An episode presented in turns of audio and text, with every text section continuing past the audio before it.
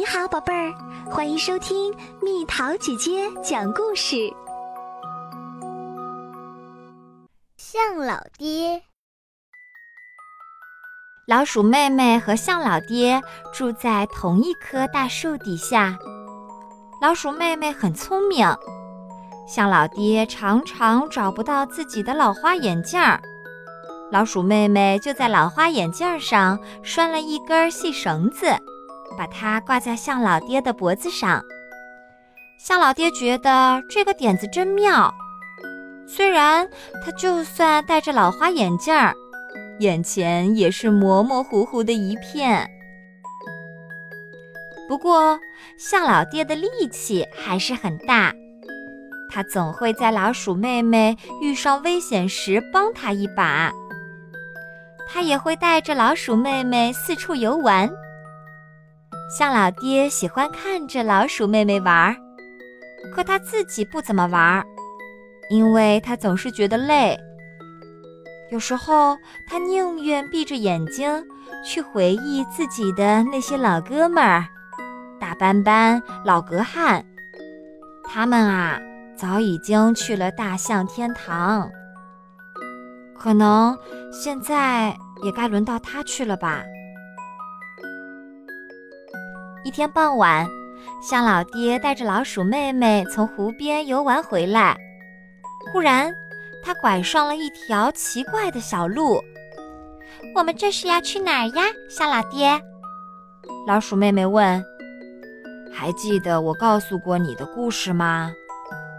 象老爹对老鼠妹妹说：“每一只老象有一天都会去一个地方，那里叫做大象天堂。”是的，我记得。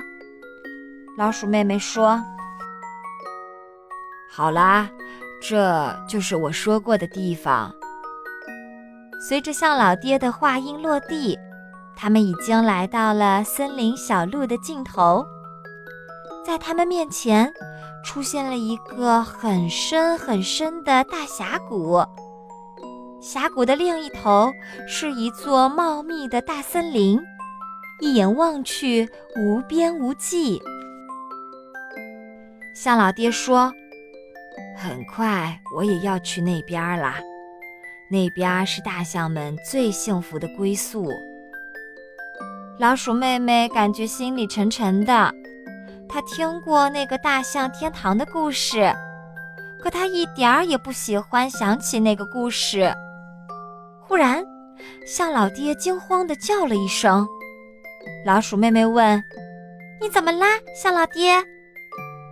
这时，他一抬头，也看到了象老爹看到的情景。原来是通往大象天堂的那座桥断了。如果我把绳子接上，你就可以过桥啦。可你还会回来吗，象老爹？老鼠妹妹问他。象老爹摇摇头，不会。走过了这座桥的大象，就不会再回来了。可我不想要你走！老鼠妹妹叫起来。我想要你留下来陪我。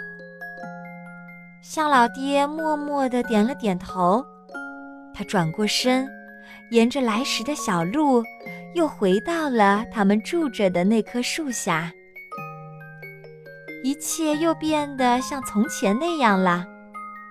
象老爹假装什么都没发生过，老鼠妹妹也是一样。可时不时的。他还是会想起那座桥，顿时又会觉得心里沉沉的。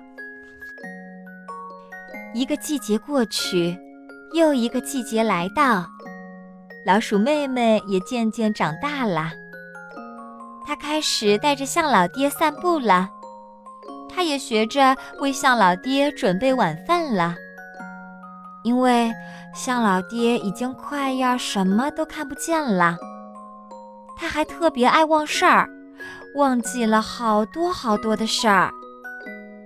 还有他的耳朵也变聋了，老鼠妹妹要对着他大叫，才能让他听见一点点声音。有一天，象老爹大声咳嗽起来。老鼠妹妹给他拿来了一条毯子，好让他晚上睡得暖和一点儿。可象老爹却靠在树干上，咳嗽得越来越厉害了。他不想吃东西，连老鼠妹妹给他找来的香蕉也不想吃，那可是他最喜欢的水果啊！我不饿。向老爹说着，闭上了眼睛。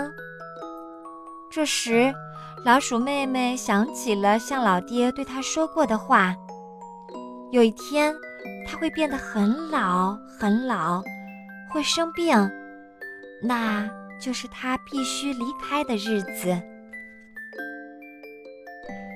不过现在，老鼠妹妹已经长大了。她不再像以前那样害怕独自一个人生活了。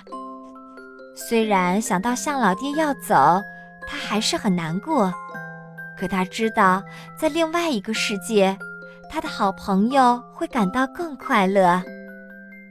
所以，她开始全心全意地干起活来。她干得又快又细心。他要把那座破桥。修得结结实实，好让象老爹能安心地走过去。象老爹斜靠在那棵老树上，静静地等着老鼠妹妹回来。老鼠妹妹爬上了象老爹的膝盖，就像他们以前玩游戏时一样。然后，她贴着象老爹的耳朵说了几句悄悄话。向老爹看上去一点儿都不吃惊，倒像早就猜到了什么似的，冲老鼠妹妹眨了眨那只勉强能睁开的眼睛。我就知道你会帮我的。就这样，向老爹坚定地走上了那座窄窄的小桥。别怕，那桥很结实的。老鼠妹妹在他身后喊着：“向老爹站住了，回头望了望。我不怕，我知道一切都会好起来的。是的，一切都会好起来的。”老鼠妹妹轻轻地对自己说，然后露出了一个浅浅的笑容。